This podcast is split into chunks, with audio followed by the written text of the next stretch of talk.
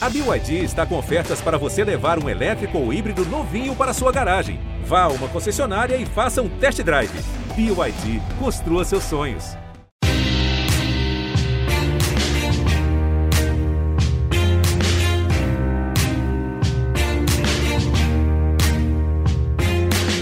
Olá, ouvintes do GE, eu sou Rodrigo Capello este é o em Jogo. Hoje nós vamos tratar da Superliga Europeia, que nasceu e morreu em apenas 48 horas.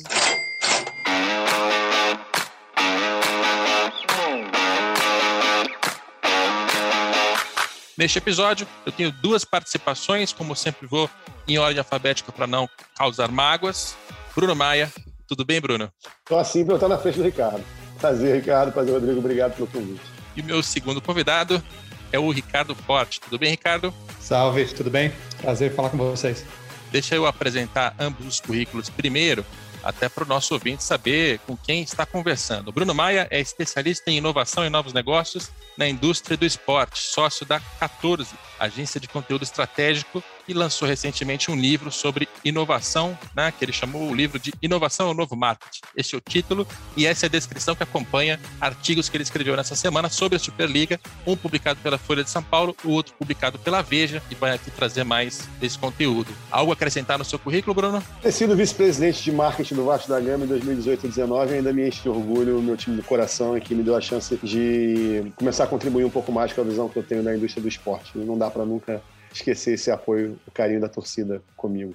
Maravilha. E o Ricardo, se fosse meses atrás, eu apresentaria como vice-presidente global de patrocínios da Coca-Cola. Se fosse anos atrás, eu apresentaria como vice-presidente global, acho que de patrocínios da Visa, que foi quando eu o conheci. Mas hoje, nenhum e nem outro, né, Ricardo? Você saiu das empresas para abrir uma consultoria. Conta mais sobre essa tua nova etapa de vida. Pois é, eu depois de 25 anos trabalhando para algumas dessas empresas aí que você falou, e algumas outras também, eu tomei coragem de, de usar o que eu aprendi para abrir minha própria consultoria e trabalhar para outras empresas que queiram se envolver com, com o negócio do esporte. Então, a Sport by Forte começou oficialmente há um mês e meio. Maravilha. Sport by Forte continua no mercado esportivo e vai hoje ajudar a gente aqui a, a enriquecer um pouco essa conversa, esse debate sobre a Superliga Europeia. Se você que está ouvindo estava em outro planeta, estava numa caverna, não sabe do que a gente está tratando, um breve resumo 12 principais clubes da Europa tentaram fundar uma nova liga para ter uma outra competição, uma competição que seria uma concorrente da Liga dos Campeões. A gente está tratando aqui do Big Six da Inglaterra, então Arsenal, Liverpool, Manchester United, Manchester City, Tottenham e Chelsea. Estamos falando dos três clubes da Espanha, é o Madrid, Barcelona, Atlético de Madrid, e os três clubes da Itália, Juventus e Milan, Internacional, Internazionale de Milão. É, e aí, esse movimento morreu muito rapidamente, em apenas 48 horas, e gerou uma série de é, consequências e também de perspectivas. E a, a, gente aqui nesse episódio vai conversar um pouco do que será o futuro né, do futebol europeu, é, para entender também um pouco mais dessa, dessa proposta, como é que vocês fizeram a leitura desse movimento. E eu queria começar, até antes de fazer análises e perspectivas de futuro, de mídia, de patrocínios, de uma uma posição pessoal mesmo. O que, é que vocês pensavam pessoalmente em relação a essa ideia da Superliga é, que é algo que os, os, ouvintes, espectadores e torcedores gostam de ter também, né? De que lado a gente está se posicionando nessa conversa. Bruno, você gostaria de ver uma, uma Superliga Europeia da maneira como ela foi concebida? Não, da maneira como ela foi concebida, não, Rodrigo, mas eu entendo que o problema da Superliga e de várias outras discussões que a gente tem tido recentemente na indústria do futebol é que a gente está ficando um pouco na, na, superfície, vendo, vendo problemas que nascem de, um, de uma origem mais profunda que não está sendo tratada, né? Que a origem de todas as grandes discussões, que é a mesma da MP do mandante no Brasil, no ano passado, para mim, na minha opinião, Ricardo, adorarei, adorarei ouvi-lo também, o que ele pensa disso, está numa mudança de dinâmica da distribuição do conteúdo esportivo no mundo. o futebol, é, nos meus artigos recentes eu falo muito disso, ele é um esporte que cresceu é, sob a égide, da comunicação de massa, né, das TVs abertas, da TV fechada também, mas que replicava esse modelo de uma, de uma emissão única para muitas pessoas de uma informação. O futebol funcionou muito bem nesse modelo, só que o mundo já optou por um caminho da distribuição digital e da customização do, da utilização de serviços, né, do, do, do, as compras muito personalizadas. Hoje é tão fácil assistir um jogo de futebol no streaming quanto é você assistir um documentário sobre os javalis de Botsuana, de repente repente, é, está a um clique de distância de escolher qualquer coisa que você queira. Essa, esse empoderamento do consumidor, é, das opções que ele tem, faz com que hoje todas as indústrias relevantes é, que lidam diretamente com venda para o consumidor é, trabalhem pela diversificação, pela multiplicidade, é, por você oferecer mais e mais e mais. Né? E quando a gente vê o futebol, o futebol ele é sempre um produto que parece que por, por pela escola que ele teve, onde ele foi fundado, né, especialmente depois de 74, com o movimento do Avelange na FIFA de, de transformar produto mundial, muito através das redes de TV. O futebol, ele, ele, ele, todas as receitas dele são baseadas, so, sobretudo, na renda de TV. A gente fala dos clubes brasileiros, mas internacionalmente isso também acontece. Proporcionalmente, a receita dos grandes clubes mundiais é muito infinitamente maior sobre direitos de TV do que outros direitos e outras propriedades. Isso faz com que nos últimos 20 anos o futebol tenha perdido a chance de ampliar e de encontrar, se encontrar com o que o mundo começou é, a usar como lógica para a circulação de capital. Hoje a gente está no momento em que TV, as TVs é, vão diminuindo a sua relevância porque os canais digitais vão crescendo. Os canais digitais ainda não são tão grandes a ponto de pagar o volume que as TVs pagavam há muito pouco tempo atrás, em contratos de 3, 4, 5 anos atrás, e as TVs já não têm dinheiro para bancar os próprios contratos que elas achavam que iam ser infinitos. Dessa, desse, desse problema da não digitalização do futebol, e é, é, eu acho que nascem todos os outros, porque hoje o futebol não consegue se comunicar da melhor maneira. E a gente, somado a isso, tem essa visão hegemônica. A FIFA acha que o futebol é o maior esporte do mundo, né? os clubes querem ver quais são o maior. Eu sou o maior clube da Europa, eu sou o melhor do Brasil, eu sou o maior e se, e se, destacar por isso. A gente tem visto um movimento muito de tentação de formação hegemônica, quando não é isso. Né? Eu acho que no mundo hoje, quando a gente vê, eu cito no artigo para Veja, o, o, Drive to Survive da Fórmula 1, que a Liberty Media produziu depois que comprou os direitos lá, e que você vê o que, mesmo tendo o Lewis Hamilton, provavelmente o maior piloto da história, se tem uma supremacia que a gente pode falar no mundo esportivo hoje, talvez seja o Lewis Hamilton, o caminho deles não é valorizar o Hamilton, é valorizar o produto, é valorizar o Carlos Sainz, é valorizar todo mundo que você está na, na pista, porque isso gera mais dinheiro. Tem um episódio do Drive to Survival que eu acho muito sintomático, que é a história do Sainz, né, um piloto espanhol, que viu o Alonso ser campeão do mundo quando era uma criança e sempre sonhou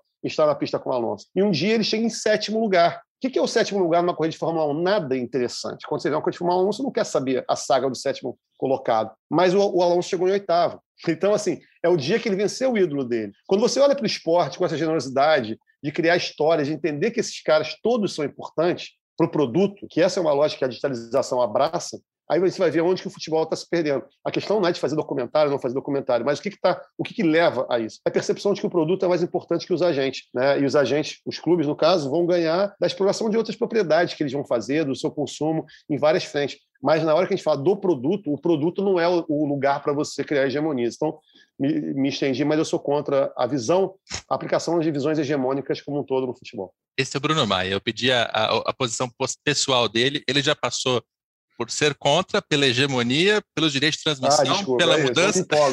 Todos os assuntos Vamos do podcast lá. ele quer esgotar em três minutos, Ricardo. Aí, aí... Pô, você vai, aí eu vou ser sucinto, aí tô ótimo, então tudo bem.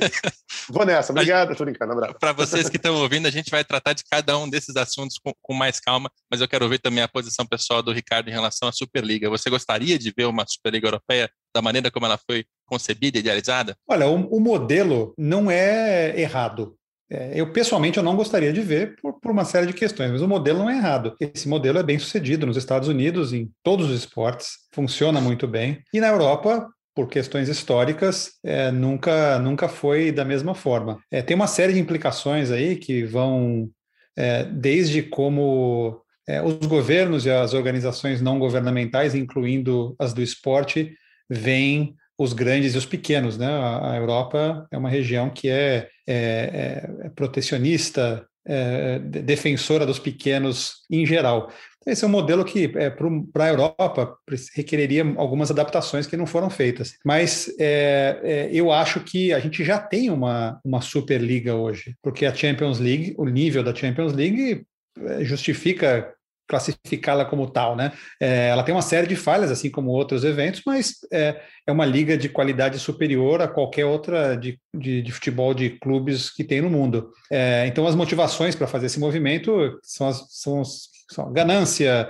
é, ter a ideia de ter um clube fechado. Isso são coisas que eu não, não concordo é, como princípio, né? Por isso que, é, assim como a maioria das pessoas aí no mundo, é, eu também fui contra esse movimento. É fácil ser contra, né? É, é verdade. É fácil ser contra. Eu dou aqui a minha, a minha posição também, que também era contrária, é, principalmente porque acho que essa, essa, essa Superliga ela causaria consequências muito nefastas no mercado como um todo. Porque a gente está, assim, se a gente puxa a história do futebol para trás, você vai encontrar vários momentos em que houve concentração de riqueza e concentração de poder, mudança do sistema, ruptura, surgimento de, de, de coisas diferentes. E, e, eu citei já ao longo da semana uh, 1987, o Clube dos 13, quando os principais clubes do Brasil se juntaram para é, romper com o status quo e montar uma, montar uma liga e montar a Copa União. Aquilo acabou não indo para frente, não se sustentou, mas mudou o futebol brasileiro, foi revolucionário, foi muito importante. Na própria Premier League foi quando cinco clubes se juntaram com o executivo de televisão para é, não dividir mais a receita de TV com 92 clubes, para ter um produto melhor, um produto mais bem trabalhado comercialmente, gerar mais dinheiro e manter esse dinheiro com eles. Então, esse momento de, esse, esse movimento de concentração já ocorreu em outros momentos da história do futebol. O problema é que, se isso ocorre desta maneira, esses 12 ou 15 clubes que participariam da Superliga teriam acesso restrito ao principal dinheiro do mercado, né, porque certamente essa Superliga teria os melhores contratos de transmissão, os melhores contratos comerciais, porque seria uma competição muito interessante, e o dinheiro ficaria estancado neles. O Arsenal, mesmo sendo, sei lá, talvez o pior dos, dos 12 clubes, seria ainda o 12 segundo, enquanto todos os que ficaram de fora teriam dificuldade para manter a sua receita de transmissão, manter a receita de patrocínio, né? Você poderia causar um, um efeito muito nefasto em todo o resto do mercado. E quando a gente fala de futebol, a gente não está falando só de é, Real Madrid, Barcelona. A gente está falando também de vários outros clubes que precisam existir para formar jogadores, para empregar pessoas, para compor né, um ecossistema que tem todo tipo de clube. Então, por esse motivo, eu também era contrário à Superliga. E, mas o que é importante aqui é que os três são contra, mas eu acho que os três vão reconhecer alguma coisa nesse, nesse processo que vai ser que é positivo ou que fazia sentido. E, e o Bruno, na, nos artigos que ele escreveu, falou muito sobre a necessidade de reinterpretar o que a gente está vendo aqui em termos de digital, de direito de transmissão. Eu queria que você contasse, é, explicasse melhor para a gente, Bruno, e, e, com um pouco mais de, de, detalhe. Você já passou até pelos documentários, por criar, uma, criar conteúdo que atraiam as pessoas para assistir mais o futebol. Também tem as novas gerações. Enfim, vamos com calma nessa parte do digital. O que é que você entende hoje como uma dificuldade, um problema do mercado que precisa ser trabalhado? Eu, eu vejo ali no, no, que o futebol tem uma herança de 100 anos de ter conseguido, por seus méritos e pelos sistemas que ele utilizou para isso, se tornar um futebol com a maior força cultural do planeta. E ele chega em lugares que outros esportes não chegam, e ele chega com uma certa unidade. Isso é um baita mérito né, de, do futebol. E eu acho que isso é uma coisa que não deve ser é, perdida à toa. É, mas eu vejo muito assim, eu acho que o, o, grande movimento da Superliga, ela veio no sentido de atacar a estrutura política do, das federações, de trazer para sua mão, para a mão dos clubes, é, esse, esse poder. E que eu acho que é um movimento necessário, aumentar a capacidade dos clubes de, de é, opinar sobre o produto, né? a forma de vendê-lo, a forma de maximizar as receitas. Isso é uma coisa. Do outro lado, a gente tem uma questão é, econômica, da gestão econômica disso. Eu acho que isso precisa ter, como falo nos artigos, da necessidade de ter alguma regulação econômica, como qualquer setor estratégico tem, e tem que ser uma, uma, uma regulação independente dos agentes que fazem o produto. Né?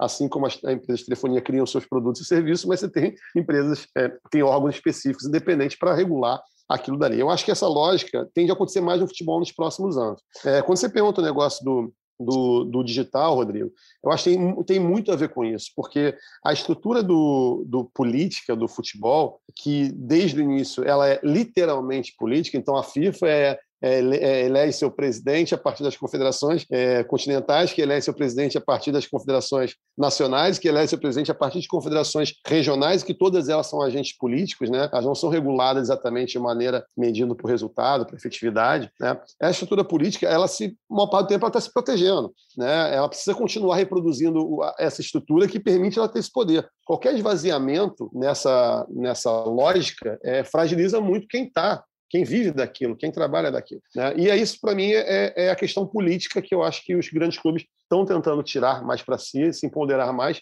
E eu acredito que vão conseguir. Não acho que a Superliga é, é um fracasso total. Só um anúncio já é suficiente para empoderar todos os clubes em todas as negociações daqui para frente com as federações. Acho que o medo vai ser maior de que, num próximo momento, de uma forma um pouco menos assodada, consiga-se opinião pública para fazer algo assim. Então, eu acho que o empoderamento dos clubes na estrutura política é importante. Ao mesmo tempo que eu acho que é, é, o controle financeiro e econômico né, do, sobre o esporte é muito importante para que você possa, através do fair play financeiro, da limitação de, de investimento dos clubes, em pagamento de salários, em decisões como a quantidade de demissões, contratações de treinador que você pode fazer. Esse tipo de coisa, é, é para mim, é muito importante para você manter o produto interessante. Né? Então, esse controle econômico, eu acho que cada vez, é, não sei se é na mão da FIFA ou na mão de uma nova entidade, mas precisa existir uma La Liga que cuida disso, que distribui dinheiro do Barcelona e do Real Madrid para outros clubes para favorecer um produto. Né? Esse, essa figura, eu acho que ela precisa ser fortalecida em torno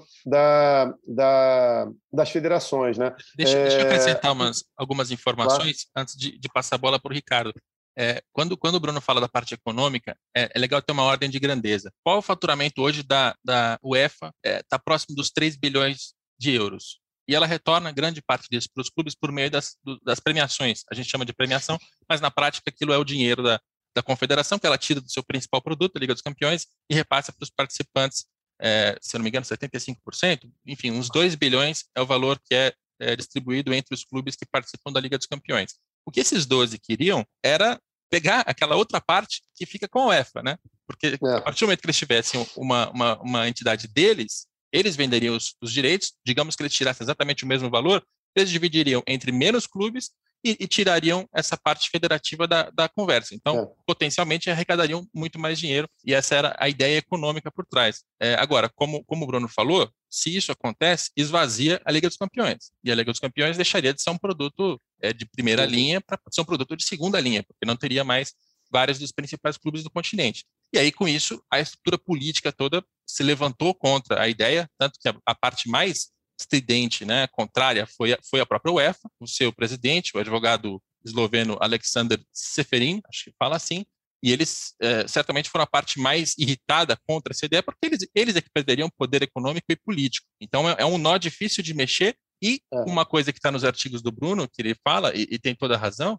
essa parte federativa, ela é um pouco diferente da Fórmula 1, né? Um exemplo que o Bruno já deu, de que na Fórmula 1 alguém pode chegar no, no, proprietário anterior e comprar, tirar aquilo da mão dele. No caso da FIFA, ninguém vai comprar o futebol da FIFA e ela não venderia por nada no mundo. E ela tem um monopólio sobre o futebol, né? ela tem o direito único de chancelar o que é futebol oficial, o que é futebol pirata. Então é uma estrutura mais conservadora, mais, mais é, fechada. Resumi bem aqui as, algumas das ideias do Bruno e também para acrescentar uns números para essa conversa. Agora, o Ricardo está nos Estados Unidos, citou isso na fala inicial dele, sobre as semelhanças ali com ligas americanas, com o que se faz na NFL, na NBA, etc. Tem algumas diferenças também, né, Ricardo? Porque quando a gente trata de, de é, das franquias e das ligas americanas, primeiro que já nasceu assim, né? Já é uma estrutura que está aí há décadas, mais de século, na verdade. E, e, e além da, do fato de não haver rebaixamento, de ser um, um clube fechado ali, né? Uma turma de 30 clubes, 30 franquias fechada, tem também o draft, tem também o teto salarial, tem também uma série de mecanismos de equilíbrio, que é algo que o Bruno também já citou e que faz falta para ele. Queria que você contasse um pouco mais dessa, dessa comparação Estados Unidos e Europa e comentasse, claro, também, que a gente está conversando aqui sobre parte econômica, parte política, o que, que você tira disso? É, tem, é, tem vários fatores aí que, que, que, semelhantes entre o que eles tentaram fazer na Europa e as ligas americanas, e algumas, algumas coisas importantes são diferentes aí. É, como você falou, historicamente, as ligas americanas todas né, começaram assim. A gente não fala muito sobre o assunto, mas tem, tem muitas críticas ao fato de não ter é, e ascensão aqui nas ligas, porque todas as outras organizações esportivas nos Estados Unidos que, que falam de futebol, de futebol americano, de basquete, elas não têm como crescer. Elas são, é, elas ficam escondidas aqui na sociedade porque a NBA, a MLS, a NFL, eles, é, eles não deixam espaço para ninguém mais. Mas a diferença entre o esporte americano e o esporte europeu é que o esporte americano ele é primeiro um negócio, depois um esporte. O esporte europeu ainda tem as raízes no esporte e é um grande negócio também. Mas é, aqui nos Estados Unidos, quando um time ganha o campeonato, quem recebe o troféu é o, é o dono do clube, não é o capitão. E isso é muito icônico, porque isso é assim: eu estou pagando a conta, eu estou recebendo o troféu. Na Europa, isso é completamente diferente. A outra diferença grande é que aqui nos Estados Unidos tem uma NBA não existe um outro campeonato, uma outra liga que aqueles times jogam. E na Europa, não, né? em qualquer outro lugar vocês têm, a gente tem é, é, múltiplos campeonatos que são é, é coordenados por diferentes organizações. Né? No Brasil você tem o Campeonato Paulista, você tem o Campeonato Nacional, você tem a Libertadores, e cada um tem uma organização diferente cuidando disso. Quer dizer, essa, essa coexistência de, de ligas é praticamente impossível nos Estados Unidos, porque o calendário é feito para ter uma só. Então, esse é um, acho que esse é um, é um outro problema. Agora, se você, é, se você dá um passo para trás, se coloca no lugar dos donos dos clubes e tenta entender o que eles estão fazendo, não está errado. É, eles, na visão deles, eles são responsáveis por grande parte do faturamento do futebol mundial, né, futebol europeu, futebol mundial, e eles acham que eles não são compensados é, proporcionalmente ao, ao valor deles. Infelizmente, chegou num ponto de ruptura, mas é, a, essa demanda deles é uma demanda histórica, que a cada, cada cinco anos, quando tem negociação de direitos com a UEFA, tem essa ameaça de, de ruptura, e dessa vez, dessa vez foi longe demais. É, mas mas não, é, é muito difícil comparar o que está acontecendo nos Estados Unidos, o que acontece nos Estados Unidos e o que aconteceu na Europa agora. Agora, tem que deixar claro uma coisa: é, eu me surpreendo com a surpresa das pessoas por isso ter acontecido. Porque isso é muita inocência. Esse é um movimento que está acontecendo há 15 anos quando as franquias, as franquias americanas, os times europeus começam a aceitar investimentos americanos, sabendo qual que é a, a, a crença principal dos investidores americanos, eles sabiam que ia dar nisso. Eles sabiam que o objetivo é maximizar é, né, as, as receitas. Então, é uma questão de tempo. Isso teria acontecido, se não fosse agora, teria acontecido daqui a alguns anos.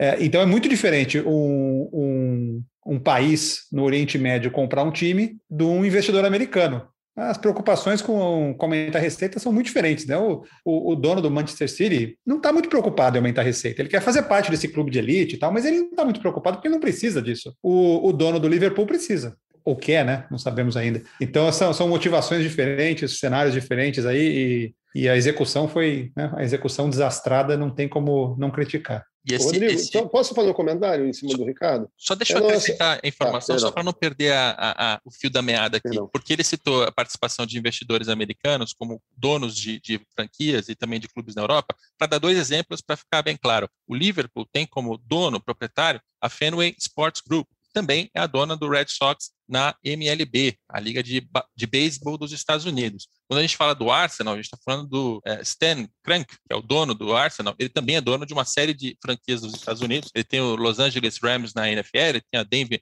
tem o Denver Nuggets na NBA, tem o Colorado Avalanche na NHL de hockey, enfim, ele também tem vários. Ou seja, isso é algo que todo mundo esperava, né, Ricardo? Que é, investidores, proprietários que têm uma mentalidade de investimento mais americana, vão tentar buscar aquela segurança que o investimento tem nos Estados Unidos. E a segurança é importante nessa história porque quando você faz parte de um clubinho fechado, que não tem rebaixamento, você sempre vai ter acesso àquela receita é, fixa, previsível, você não vai ter aquela coisa de ou ser rebaixado, o que é uma raridade quando a gente trata dos 12 clubes envolvidos, mas mesmo de não conseguir classificar para a Liga dos Campeões, e aí ficar fora de uma receita que é bastante grande. Enfim, esse modelo que eles estavam buscando é mais seguro do ponto de vista do investidor, do proprietário, é, e, e, no fim das contas é isso que vai, que vai, que eles estão buscando ali, né? E mais, não só eles eram, não só tem a mentalidade americana, a própria conversa Superliga Europeia já existe pelo menos desde 2016. Tabloides é, britânicos já tinham dado notícias sobre ela. Em 2018, o Football Leaks vazou e-mails, comunicações entre esses proprietários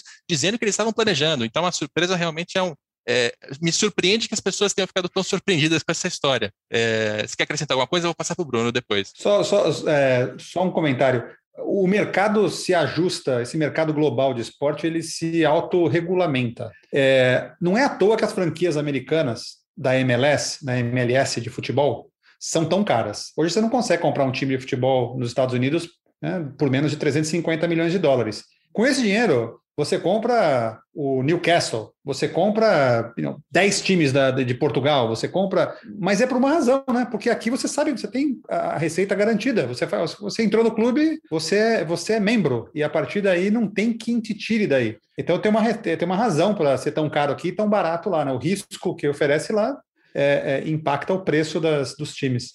Desculpa, Bruno, te interrompi, mas é que se eu não digo, eu perco a ideia e ela não volta mais, eu, eu ia me embaranar aqui. O que, que você não, ia também, acrescentar? Não, acabei, acabei perdendo também um pouco o fio da meada também, mas, mas enfim, vocês acrescentaram coisas importantes. Mas o, o, o, ponto que eu, que eu trago, óbvio, acho que o Ricardo está preciso, e você também falando sobre a visão norte-americana de, de, de, investimento. Agora, de fato, eu acho uma, uma dinâmica que o futebol pensa pouco, é o seguinte, nesse mundo, mundo digital né, que a gente está falando, você tem um alcance de audiências é, é, em números absolutos talvez menor, mas que aquele usuário né, que consome e escolhe um produto ele é capaz de gerar muito dinheiro para o produto. Né? Então, se você tinha 100 milhões de pessoas que consumiam futebol, entre aspas, com alcance da TV aberta, tava a tia Maria lá que deixa a televisão ligada e contava nessa audiência, mas não dava um centavo diretamente de futebol, essa pessoa não está sendo contada no modelo digital, seja para futebol para qualquer outra, é, outro esporte. Nesse sentido, eu acho que a gente vai passar por uma dinâmica inevitável, seja quem manja na brincadeira, de trabalhar o futebol numa esfera menor é, é, é, de audiência. A grande receita vai vir da exploração de quem é fã de verdade, quem gosta, né, que pode dar várias camadas de grana. O cara pode ir no jogo, ele pode pagar um sócio torcedor, pode comprar a camisa, ele pode pagar o pay-per-view do time, ele pode pagar para ver uma série do time no Netflix. Quanto mais coisa ele puder pagar, mais dinheiro é, é, é ele está movimentando. Então, de alguma forma, nesse sentido, quando os clubes europeus fazem o movimento de restringir a 12, a 15, 16, eles estão é, acreditando um pouco nisso mesmo. Cara, beleza, os fãs desse, disso aqui são menos, mas com isso aqui a gente consegue explorar e gerar muita, muita riqueza pelo viés, obviamente, do investidor de recuperação de, de grana. O problema, a minha dúvida só, é, é se o futebol ele consegue ser tão relevante é, a ponto do Real Madrid ser tão importante se o Real Madrid não, não disputa contra outros times. Né? E se esse produto em si, ao longo dos anos, ele não tende a se, a se é, é, a desvalorizar o esporte em si,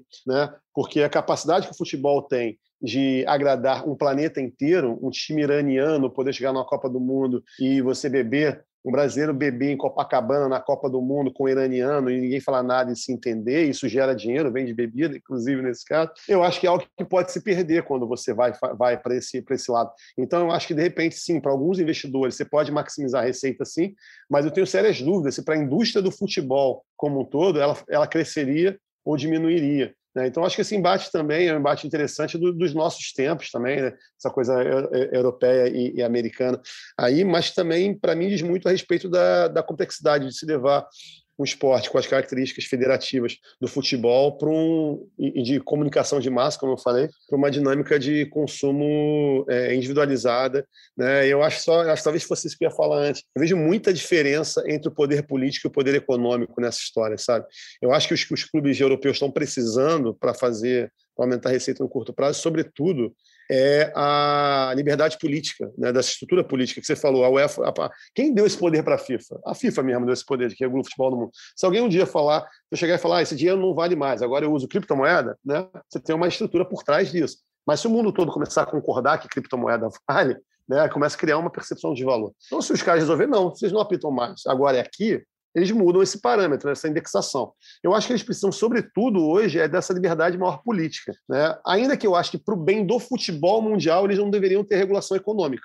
Na minha opinião, a regulação econômica tem que vir de fora, para que o futebol continue como um produto no, no planeta todo. Eu acho que pode chegar um momento que exista eu não acho que está muito longe da Superliga existir quando você olha para a Champions League, né, para as fases finais da Champions League. Ela acontece naquele molde ali. Se você começa a adaptar a Champions League para um produto mais interessante para esses clubes, que é algo que eles não conseguem fazer, enquanto a gente fala que a Fórmula 1 está liberando todas as informações do paddock quando faz um Drive to Survive, e é no futebol a gente discute se pode ouvir o que o VAR fala ou não, né, a gente está afastando o consumidor com isso. Então, eu acho que tem essa então, diferenciação muito grande da regulação econômica da, liber, da liberdade política que influencia no produto, sabe? Mas essa e parte política. A regulação é... econômica tem que ser dependente. A parte política é complicada, cara, porque você imagina, se os clubes é, fizessem essa insurgência para tirar isso da mão da UEFA, tirar da mão da FIFA, e por algum acaso tivessem um modelo que fosse mais agradável aos torcedores, que tivesse o rebaixamento, que tivesse a inclusão de mais gente, ainda assim significa chegar para emissores do mundo inteiro, patrocinadores do mundo inteiro e dizer assim, olha, todos esses contratos que estão assinados é, não, não vão valer, ou, ou, a gente vai fazer uma estrutura absolutamente diferente.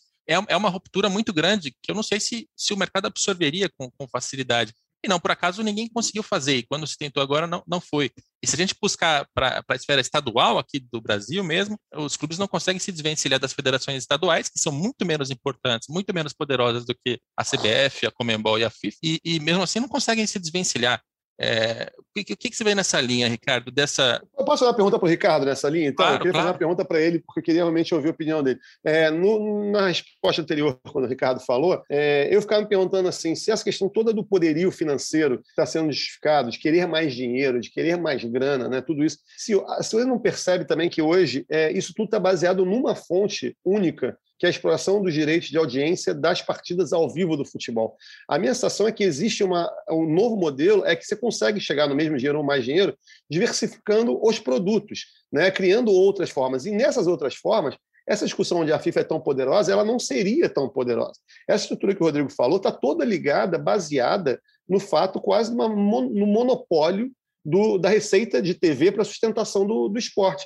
E quando eu falo da digitalização, eu acho sobretudo, é da diversificação de fontes de receita, rebalanceando isso, de forma que aí, se você faz isso, se 40% da receita não vem mais das TVs, naturalmente se esvazia a influência que a FIFA tem tanta coisa assim, sabe? Você começa a influenciar, gerar dinheiro de outra forma. Então, eu queria saber se o Ricardo também, o que, que ele acha sobre essa questão, né? Do, do se esse poderio todo não está muito ligado ao modelo único de remuneração do, do, do esporte. É, não, esse, é um, esse é um ponto central do, da indústria do, do futebol. a dependência da, da, televisão é inquestionável em qualquer, qualquer país que você for, no, região, no mundo, é sempre a mesma coisa. Agora, se a gente tentar pensar como FIFA e como UEFA, é, ou como federação, pode preencher com a federação que você quiser, é muito difícil mudar isso, porque a promessa do digital é uma promessa desconhecida para a maioria deles. E a, a, apesar de todo mundo concordar que esse é o futuro, se eu puder atrasar esse futuro em mais 10 anos durante o meu mandato e uhum. continuar recebendo dinheiro da televisão, eu não preciso isso. correr o risco dessa transformação. Por isso que essa transformação ela nunca vai acontecer através das federações, porque as federações e aí também, de novo, qualquer federação, a federação ela é motivada por política, ela não é motivada por comércio. E essa é uma diferença básica também, voltando ao modelo americano e modelo europeu. O modelo, o modelo de, de governança do esporte global, ele está baseado na perpetuação do poder do grupo que está naquele momento na, na, organização. E isso, isso é uma coisa muito complicada, porque as decisões são baseadas nisso. As decisões não são o que, que eu faço para crescer o futebol no mundo. As decisões são o que eu faço para ter o voto das federações na próxima eleição e poder continuar aqui. Então, o crescimento ele é marginal. Agora, é difícil você criticar é, do ponto de vista de decisão econômica da FIFA, né, ou do, da UEFA, ou do CBF, porque eu entendo o que eles estão fazendo. Eles têm que garantir, eles têm que garantir as receitas e é muito arriscado.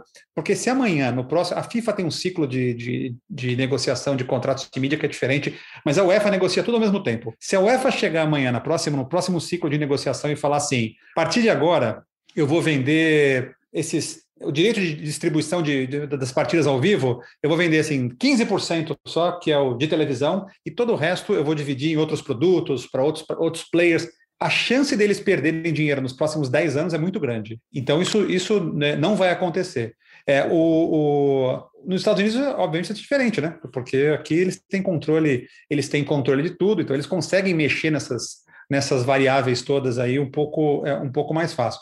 É, uma coisa que eu, acho que, é sempre é, interessante para quem, é, quem se envolve com o negócio do esporte, mais do que para quem é torcedor do esporte, é que nada do que parece, nada do que você lê, nada do que você vê, nada do que você escuta nos programas esportivos reflete a motivação das pessoas que estão nas organizações. Sempre tem um motivo por trás das decisões todas. Então, aqui nessa história da Superliga, a UEFA ela não está brigando porque ela acredita no modelo de é, é, rebaixamento. Ela está brigando pela sobrevivência do modelo de negócio dela, que depende da Champions League. A FIFA não está apoiando a UEFA porque a UEFA é uma confederação importante que traz muito voto para a FIFA e que a Europa é o centro do futebol mundial.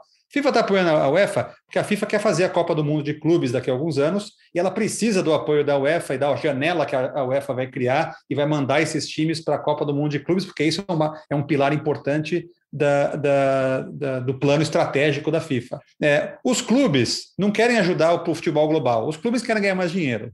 Os, então, é, a, tudo que a gente lê, tudo que a gente vê por aí quando tem essa discussão da, da Superliga, sempre tem uma motivação política ou financeira que a pessoa não está falando. Então a pergunta é como que essa pessoa, como que esse grupo se beneficia se for para um lado ou para o outro? E aí mais ou menos é onde você encontra a razão das posições tão fortes para um para um lado ou para o outro. Estou aliviado agora. Estou aliviado porque durante a semana eu disse isso, Ricardo. Então você disse que as pessoas não, não falam sobre isso na mídia. E eu tentei justamente passar essa mensagem, assim, porque esse tipo de discussão é muito facilmente ideologizada, do tipo, nossa, a UEFA que está defendendo os pobrezinhos, ela não quer que o futebol acabe, ela está defendendo os empregos, a formação de jogadores. Não, a UEFA está defendendo o dinheiro. Se você esvaziar a Liga dos Campeões, ela fica sem faturamento, sem faturamento ela não consegue é, escoar o dinheiro para todas as pessoas que estão em volta. Eu não estou falando aqui de sacanagem, de corrupção, estou falando de uma estrutura comercial, uma estrutura de, de pessoal, uma estrutura. Você tem muita coisa ali que está sendo irrigada com esse dinheiro que vem da Liga dos Campeões. Então, por, por todos os lados possíveis, o final vai ser sempre dinheiro. E não é por acaso que esse podcast chama de dinheiro em jogo. Mas não tem uma analogia, Ricardo? Você não acha? É, eu sempre sinto muito essa analogia. Eu comecei minha carreira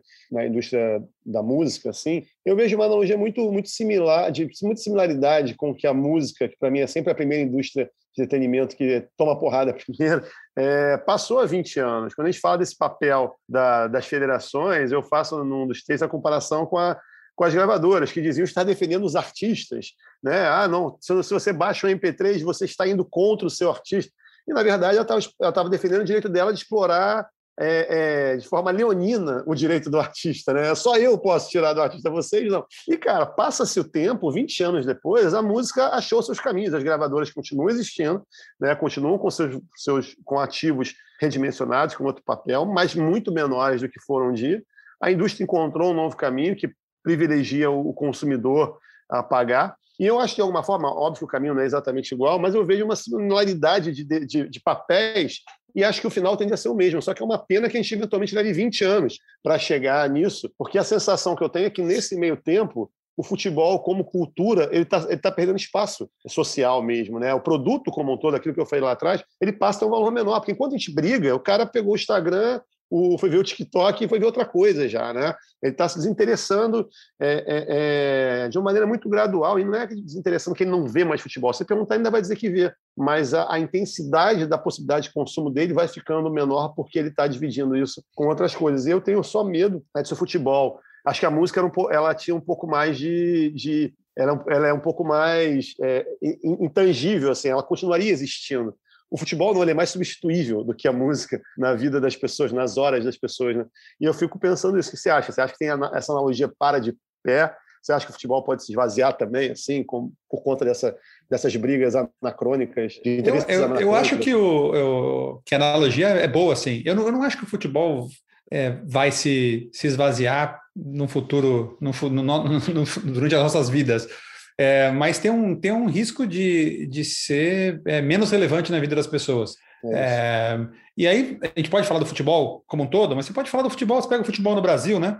É, é, o fato de qualquer garoto no Brasil hoje, qualquer garota no Brasil hoje ter um time na Espanha, ou na Inglaterra, ou na França, ou na Itália, e seguir o Ronaldo, e seguir o Messi, e seguir é, o Haaland, é, isso é uma, é uma, é uma, é uma demonstração que o futebol do Brasil está sendo é, é, substituído, né? E esse é um, esse é um problema um problema sério. Um dos, um dos problemas que eu acho que ou, ou não sei se é um problema, mas a solução desse problema para mim ela passa é, pela separação entre não, Estado e Igreja no futebol, porque o, hoje em dia, diferentemente de outros esportes, é, a mesma organização do futebol que cuida da parte comercial cuida da parte é, de, não, de regras, de estatutos, de transferências, de regulamentação. E tem um conflito aqui, né? Em algum momento você tem que separar, né? Porque se você vai para a Inglaterra, obviamente tem a, a, FA, né, que é a Federação Inglesa de Futebol, e você tem a English Premier League. Mas no, no, no ponto de vista é, regional e global, esses dois papéis eles se misturam.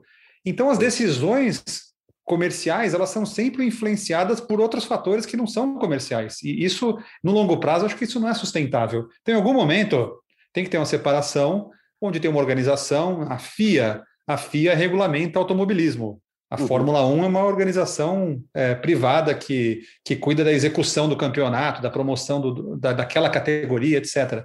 Então, esse tipo de, de, de, separação de responsabilidades eu acho que é importante e, e talvez tivesse evitado tudo isso que aconteceu agora se tivesse alguém com a cabeça de não, meu, meu papel é defender os direitos econômicos da, do futebol como um todo, né? não desses 12 aqui, desses 15, é, mas do futebol como um todo. Era isso que eu estava tentando falar antes um pouquinho, né, Rodrigo? Assim, desculpa, mas era de, de que são duas coisas, a força política e a econômica mesmo.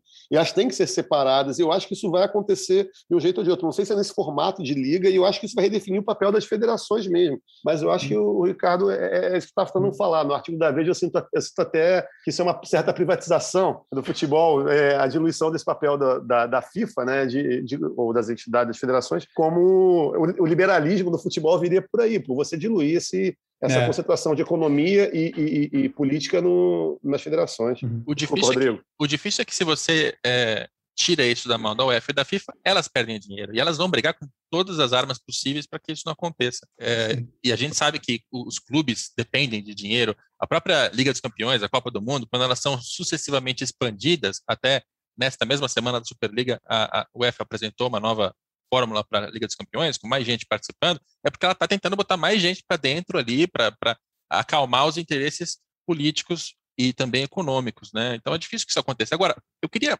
nessa parte de direito de transmissão, pensar um pouco em relação ao futuro, que é o que o Bruno vem dizendo desde o começo, mas eu quero deixar talvez um pouco mais didático, pensando no seguinte, é, o futebol já existe há bastante tempo, a televisão ela é criada mais ou menos ali em 1950, até 1970, 80, a televisão tinha alguma compra de direito, mas sempre era de uma maneira mais pontual, com valores mais baixos.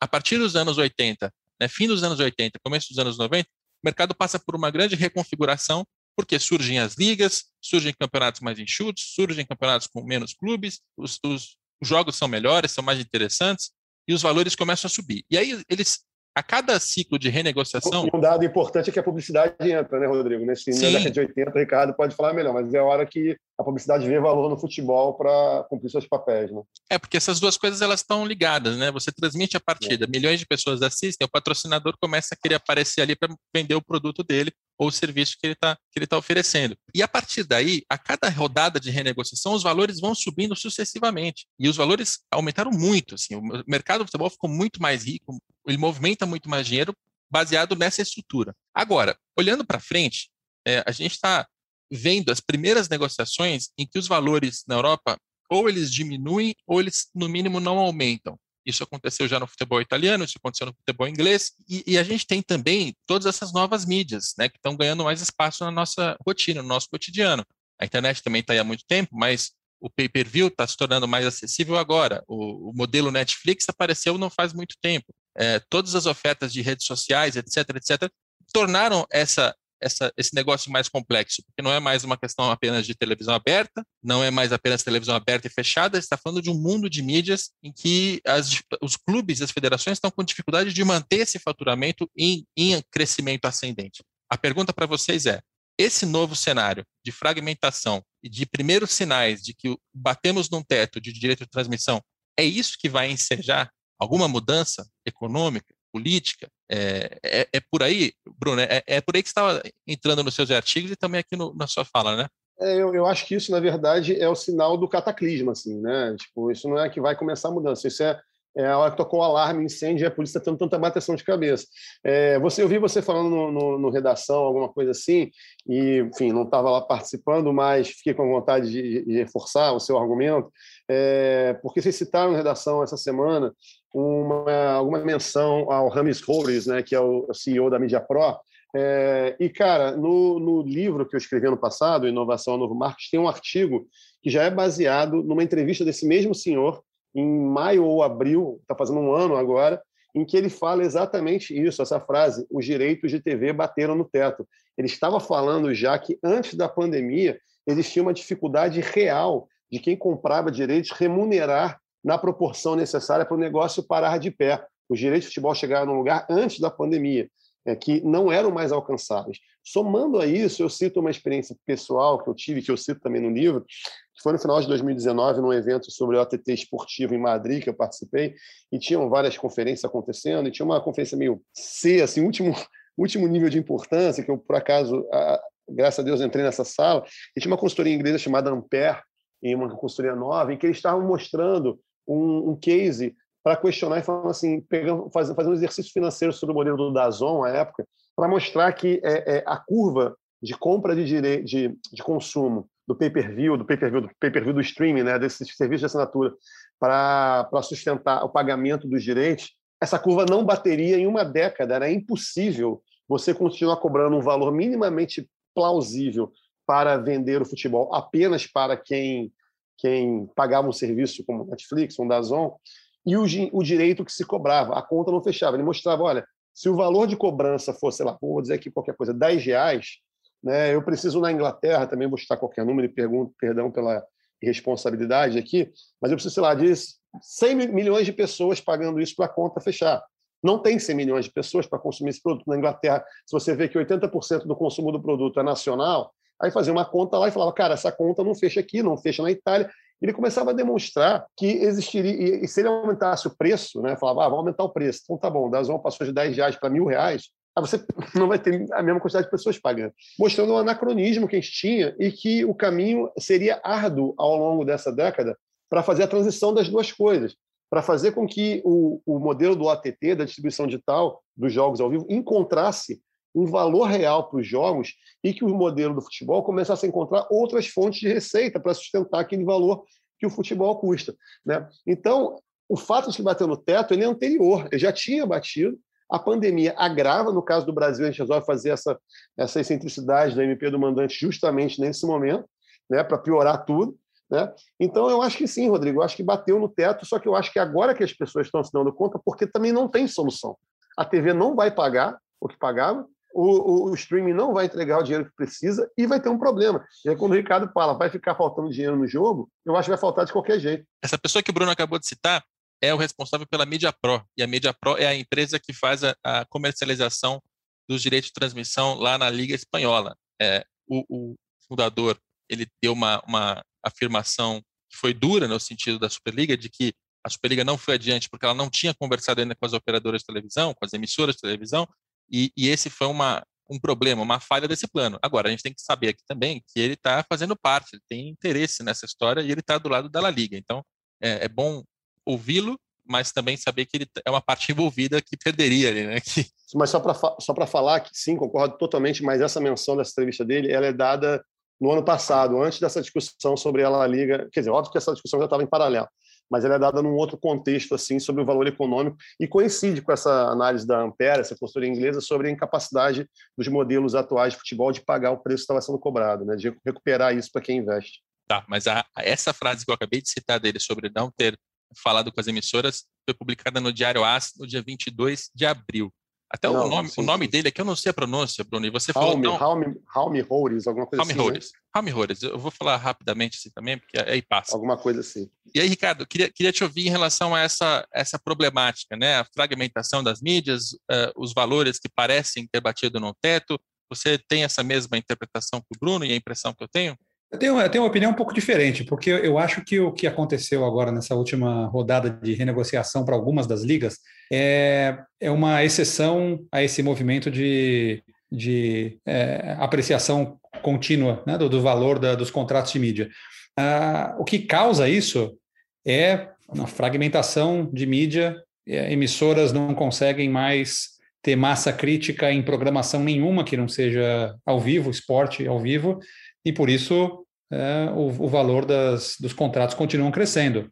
É, e eu não, acho, eu não acho que isso vai mudar. Isso pode ter dado uma diminuída agora, mas eu acho que com o tempo a pulverização vai continuar a, a expandir, você vai ter cada vez mais opções para consumir conteúdo e, e o esporte ao vivo vai continuar gerando é, receitas crescentes aí nos próximos tempos.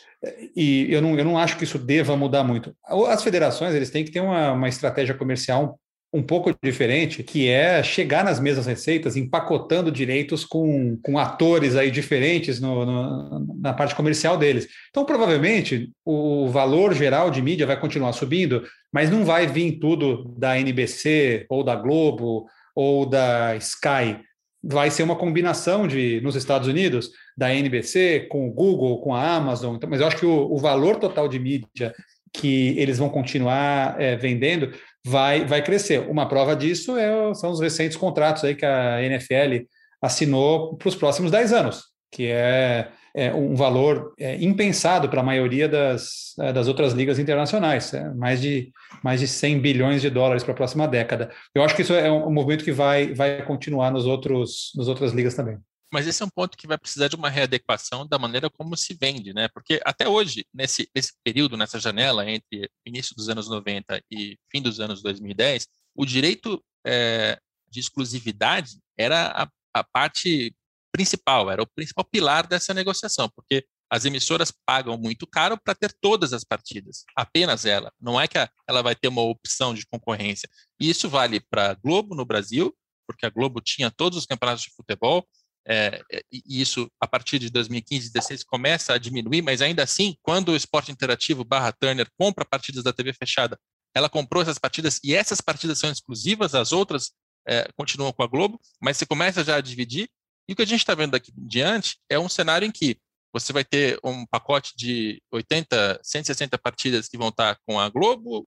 Estou dando um exemplo brasileiro só para ficar mais fácil de entender, não estou falando de fatos concretos mas você deixa um, um, X número de partidas com uma emissora, X número de partidas na TV fechada, outro X você vai vender para a Amazon. Isso já começa a ser feito, mas de qualquer maneira, aquela emissora que tinha todo o campeonato com ela não tem mais. E aí talvez isso, isso é o que causa essa, essa diminuição de valores, essa, esse receio em comprar, porque a gente está passando por um modelo diferente, né? A exclusividade se mantém, mas você não tem mais é, tudo concentrado em tão poucos players. É, eu concordo. E, e, e, o mesmo movimento que está acontecendo com, com distribuição de, de conteúdo, né? televisão, digital, etc., é, vai, vai acontecer com patrocínios também. Isso é uma outra história que a gente pode falar num outro dia, mas exclusividade é uma coisa da década de 70, de 80. Hoje em dia, é, onde muitas empresas colaboram e competem ao mesmo tempo, é normal que, que duas empresas que supostamente são concorrentes é, participem do mesmo evento aí, cada uma num espaço, num espaço um pouco diferente. É, eu acho, Rodrigo, nesse sentido, a, a, eu estou buscando aqui informação, queria dar um dado mais preciso que eu vou ser capaz de lembrar sozinho aqui, mas na, na, na Alemanha e na Itália essa discussão aconteceu. É, é eu acho que os clubes brasileiros fizeram com tanta, tanta força, tanta certeza o movimento da MP ano passado, como se conhecessem muito do, da, que, da questão da distribuição digital de futebol, é, não atentaram para isso, tanto na Alemanha quanto na Itália, já houve a discussão, é, já se passou pela situação do consumidor para poder consumir o futebol na sua vida, está em muitas janelas, você tem que pagar muitas vezes para poder ter uma experiência corrente.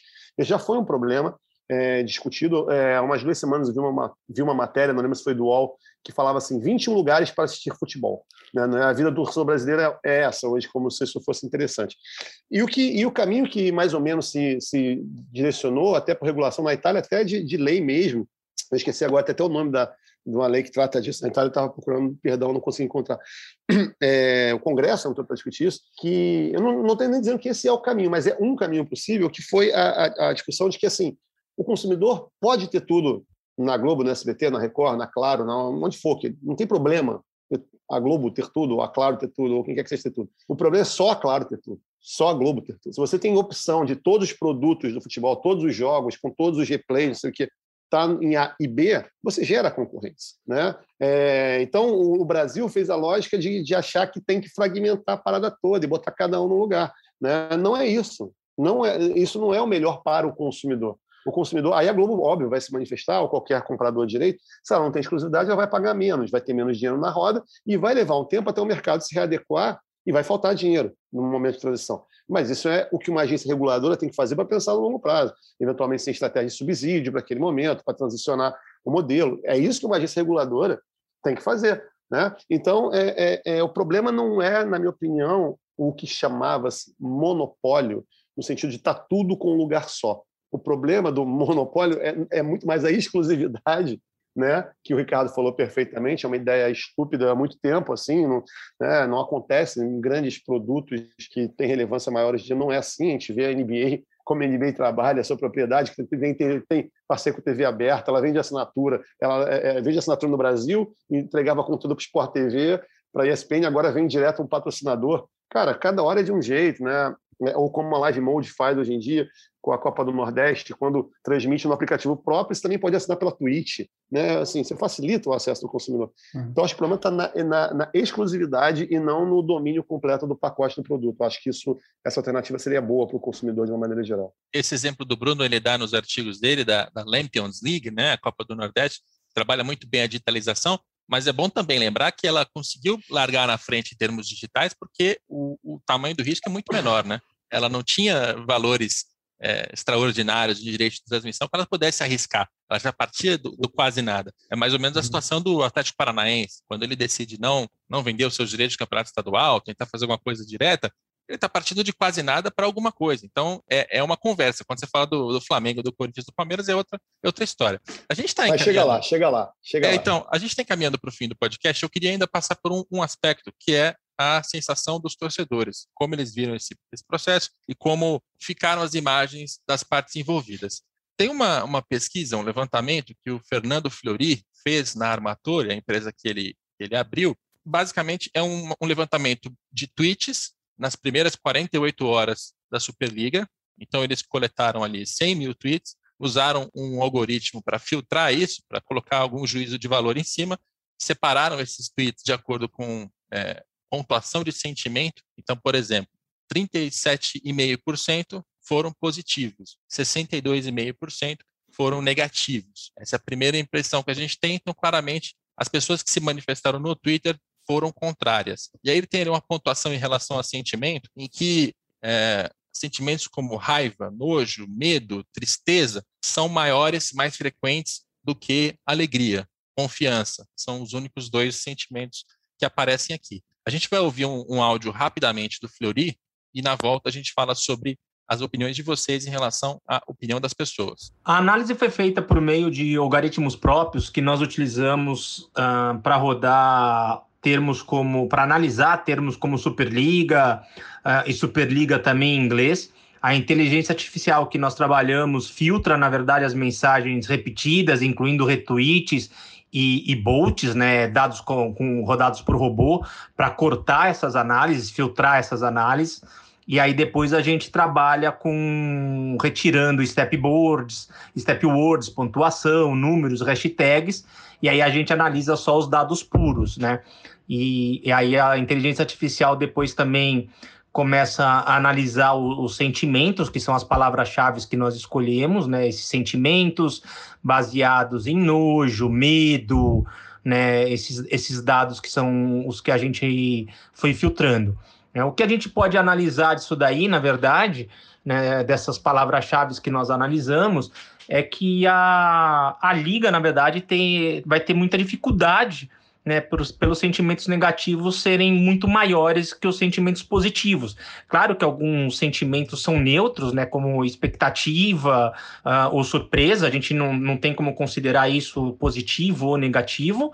Né, a, a expectativa pode ser tanto positiva como uma expectativa de, de negativa, né, positiva ou negativa, assim como a surpresa, mas no geral a gente percebe que na verdade faltou um pouco de, de um trabalho maior da própria na, na, própria criação dessa Superliga, na formação dela. Né? Talvez um trabalho de, de, de RP né, nessa formação uh, e de um maior cuidado no tato com o torcedor uh, pode ajudar numa, numa próxima etapa ou numa própria criação, na própria criação dessa Superliga no futuro. É isso. Fernando Flori, da Armatore, e aí eu vou passar a bola para os nossos dois convidados, porque eu queria que vocês falassem sobre essa sensação do torcedor.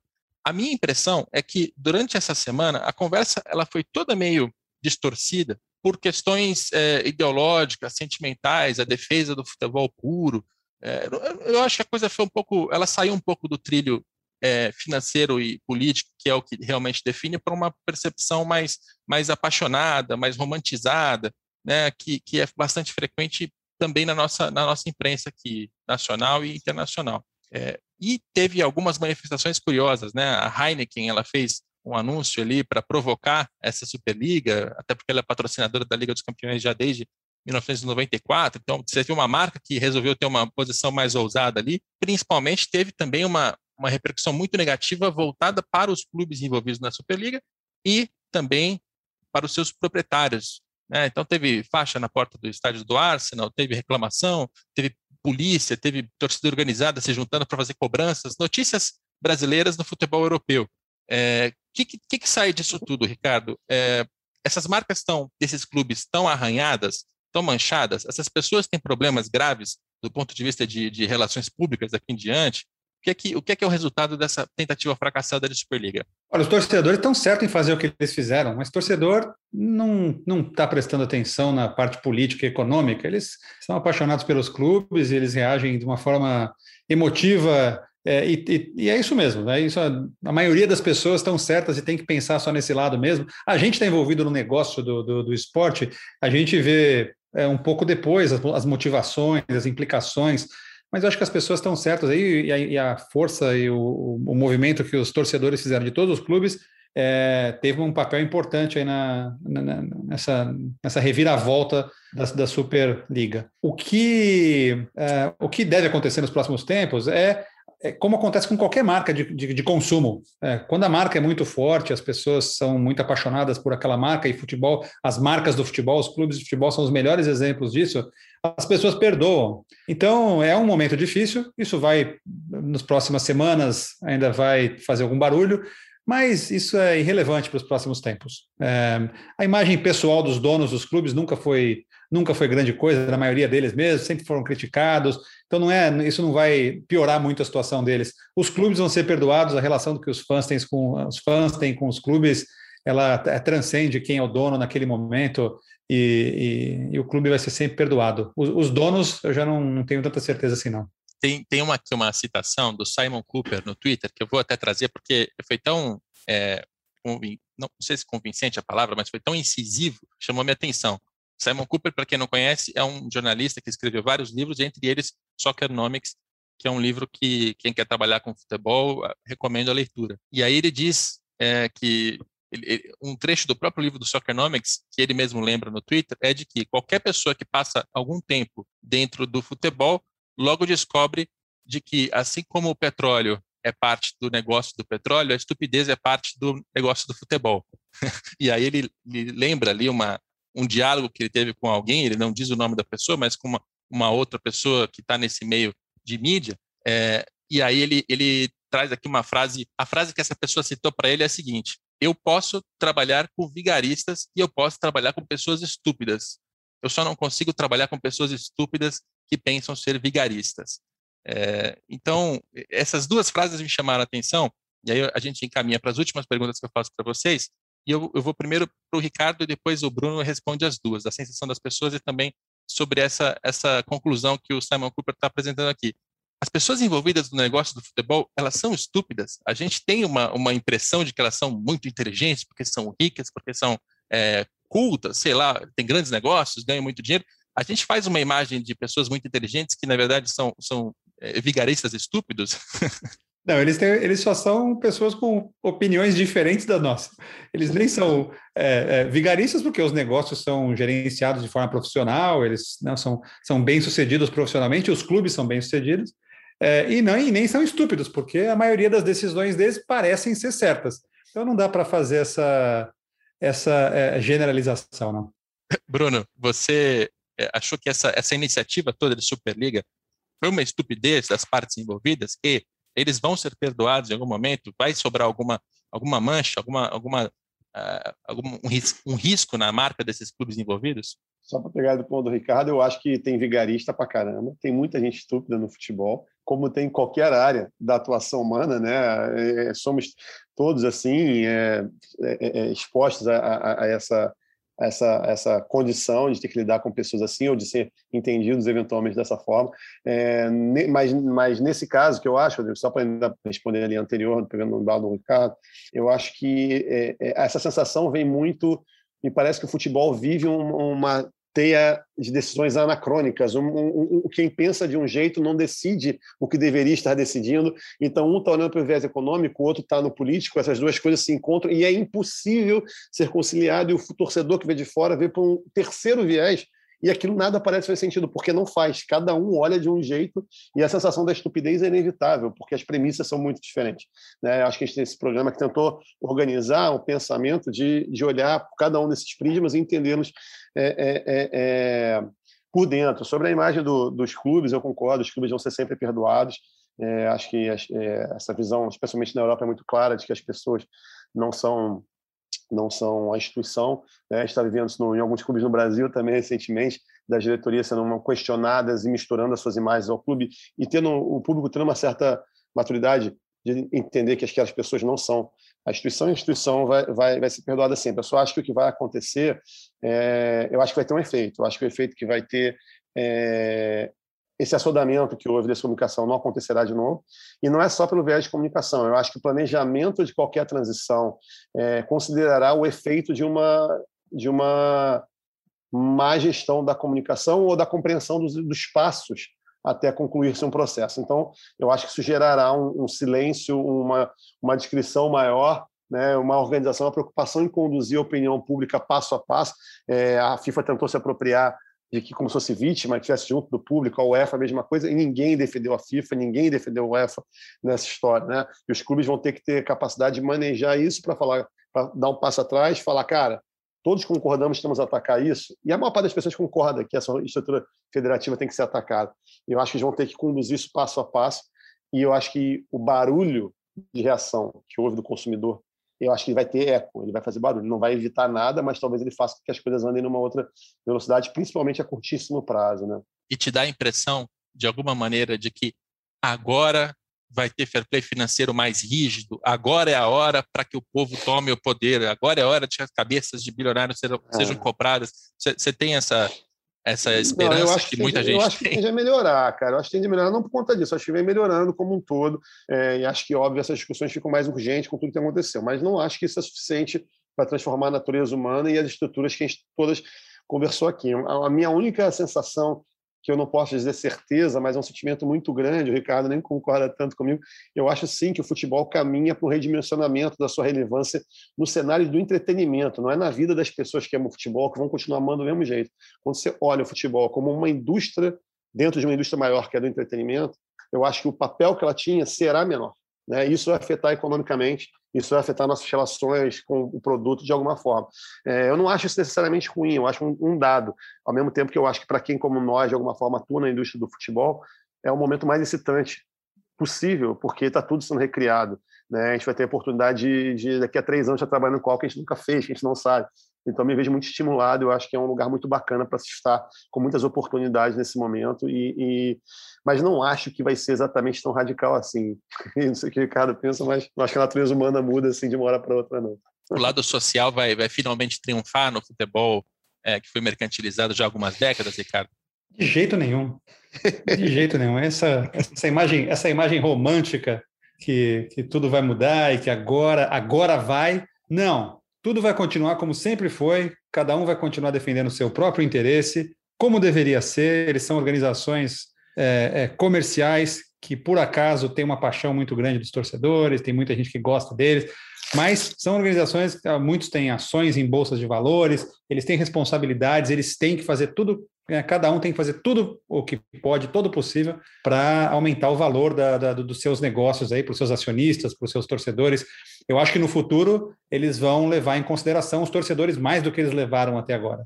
E, e isso vai, vai, vai com, espero que isso leve a um processo que seja um pouco mais é, organizado, é, é, responsável, para chegar nos objetivos que eles querem de uma forma inclusiva e não de uma forma é, elitista, né, que, que, exclui a maioria. Tem uma última coisa que eu queria mencionar, eu digo que a gente a gente é, malha a, a, UEFA e a FIFA e as federações e tal.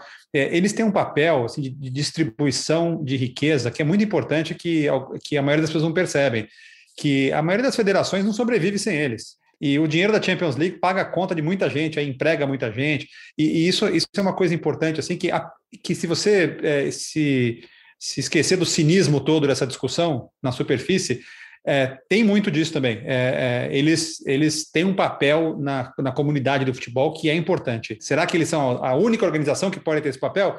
Isso, isso é um assunto para outro dia, mas é, hoje em dia é, eles têm uma participação importante de, de, de, de, manter a indústria se movendo. Né? Eles, a FIFA, o Comitê Olímpico, várias organizações, eles fazem isso, fazem isso muito bem. Então, não, não queria só malhar a UEFA, malhar a FIFA, não, porque eles, eles têm um papel importante também.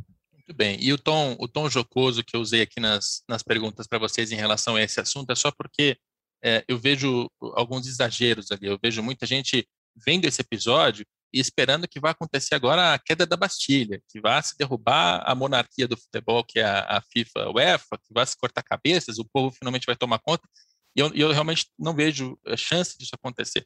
Eu acho, sim, que os torcedores não devem ser tratados como meros consumidores, porque eles fazem parte de uma comunidade, tem um lado social que é muito forte, muito importante no futebol. O, o, torcedor ele tem que ter mais transparência em relação ao que está sendo feito pelos dirigentes no clube, isso é muito importante. O torcedor tem que ter voz para ajudar a guiar o clube para o sentido que ele gosta, para ter os valores que ele, que ele gosta. Tudo isso eu sou absolutamente favorável e eu acho que eu, eu exerço algum pequeno papel nessa história para tentar estimular esse lado, mas sem, sem fantasia, né? É. Sem, sem essa ideia de queda da Bastilha, de, de cortar cabeças de bilionários, porque isso não vai acontecer.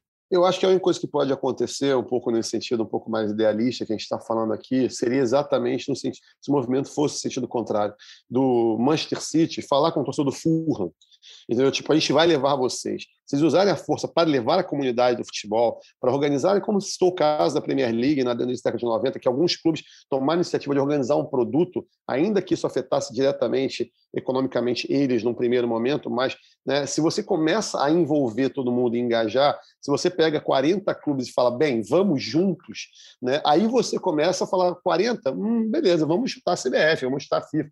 Né? Aí essa conversa talvez possa ser possível. Por isso que eu tenho muito com essa, com essa visão hegemônica, essa questão exclu, excludente, que ela não combina com o que é o futebol, com a cultura do futebol, e acho que nem economicamente combina com os dias atuais.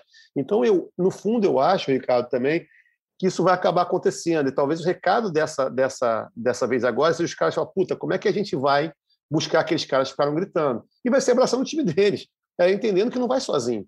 Né? E isso talvez seja algo que não vai ser semeado, pode ser semeado agora, mas não vai germinar em três meses, seis meses, em um ano mas eu acho que é um sinal importante, que não é só um sinal cultural, mas é um sinal econômico mesmo do, dos tempos. Né? Eu acho que talvez o caminho para esvaziar a FIFA, a UEFA, a Comembol, a FERJ, a CBF, o que é que você acha que precisa ser esvaziado, pelo menos politicamente, para a definição do produto e tal, dos procedimentos, passa por, por, pelos maiores abraçarem os menores, não chutarem eles, como foi a tentativa da, da Superliga, ou como, por exemplo, a gente viu o Flamengo tentando fazer no futebol brasileiro. O Flamengo, para mim, perde uma grande oportunidade de liderar é, os clubes na, sobre a batuta dele, o caminho deles, né? Numa, num movimento que conflita, né? Mas eu acho que isso, isso tem esse recado talvez ecoe um pouquinho e direcione um pouco a estratégia, né? Não sei, vamos ver. O, o Florentino Pérez, eu acho que nesse caso ele, ele cometeu o erro grave de, de tentar induzir a opinião pública dizendo que ele se importa com os clubes pequenos, porque não, vai ter aqui um repasse de, um, de uma solidariedade para os clubes menores. Não é isso, né?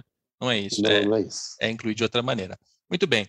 Bruno Maia, obrigado pela sua participação aqui no podcast, mais uma vez. Sempre uma honra, sempre uma honra. Ricardo Forte, obrigado pela participação aqui também. Sucesso na, na nova etapa agora com a consultoria. Muito bom sempre te ouvir. Obrigado pela oportunidade aí. Bom bater papo com você, com o Bruno. Parabéns, e parabéns aí, né, pelo recém-completado número 100 do podcast, né, Rodrigo? Parabéns aí pela disciplina, pela constância. Certamente um trabalho muito, muito importante que você faz para a qualificação da, da indústria no esporte. E esse número 100 que venham 200, 300 mil aí pela frente. Muito é. sucesso para você, parabéns. Este aqui é o episódio número 103, semanais. Na prática, a gente já teve mais episódios, porque nos especiais de balanços financeiros costuma ter mais de um, mas oficialmente esse aqui é o 103. O homem dos balanços desse país, do futebol é, brasileiro. Estão vindo aí os balanços, tem muito conteúdo para a gente discutir nas próximas semanas. Muito bem, esse episódio espero que tenha ajudado você a abrir a cabeça em relação ao assunto, a passar por vários assuntos diferentes, então, tanto a relação econômica e política, quanto o direito de transmissão, quanto a digitalização, criação de novas receitas, relação com os torcedores, e espero que tenha sido produtivo para todo mundo. Esse episódio tem a produção do Leonardo M. Bianchi, tem a coordenação do André Amaral e do Rafael Barros. A gente volta na próxima segunda-feira com mais um Dinheiro em Jogo.